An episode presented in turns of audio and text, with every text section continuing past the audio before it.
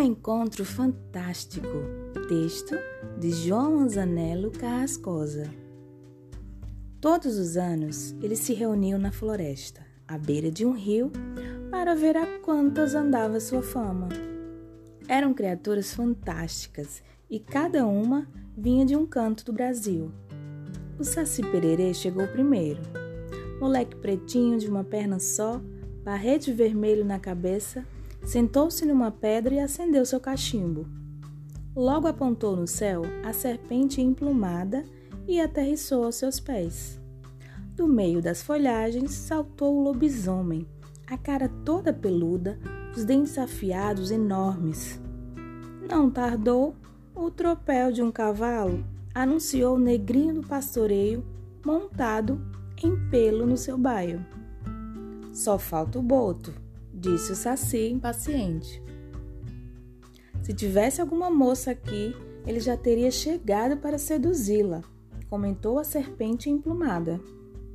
Também acho, concordou o lobisomem, só que eu já a teria apavorado.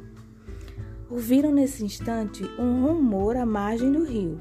Era o boto saindo das águas na forma de um belo rapaz. Agora estamos todos, disse o negrinho do pastoreio. E então? perguntou o Boto, saudando o grupo. Como estão as coisas? Difíceis, respondeu o Saci e soltou uma baforada. Não assustei muita gente nesta temporada. Eu também não, emendou a serpente emplumada. Parece que as pessoas lá no Nordeste não têm mais tanto medo de mim. Lá no norte se dá o mesmo, disse o Boto. Em alguns locais ainda atrai as mulheres, mas em outros elas nem ligam. Comigo acontece igual, disse o negrinho do pastoreio. Vivo a achar coisas que as pessoas perdem no sul, mas não atendi muitos pedidos esse ano. Seu caso é diferente, disse o lobisomem. Você não é assustador como eu, o saci e a serpente emplumada. Você é um herói. Mas a dificuldade é a mesma, discordou o negrinho do pastoreio. Acho que é a concorrência, disse o Boto.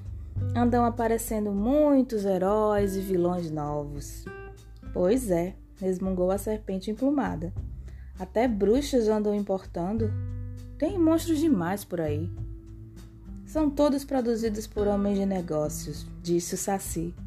É moda, vai passar. Espero, disse o lobisomem. Bons aqueles tempos em que eu reinava no país inteiro, não só no cerrado. A diferença é que somos autênticos, disse o negrinho do pastoreio. Nós nascemos do povo. É verdade, disse o boto, mas temos de refrescar a sua memória. Se pegarmos no pé de uns escritores, a coisa pode melhorar, disse a serpente emplumada. Eu conheço um, disse o Saci. Vamos juntos atrás dele? E foi o primeiro a se mandar a mil por hora em uma perna só.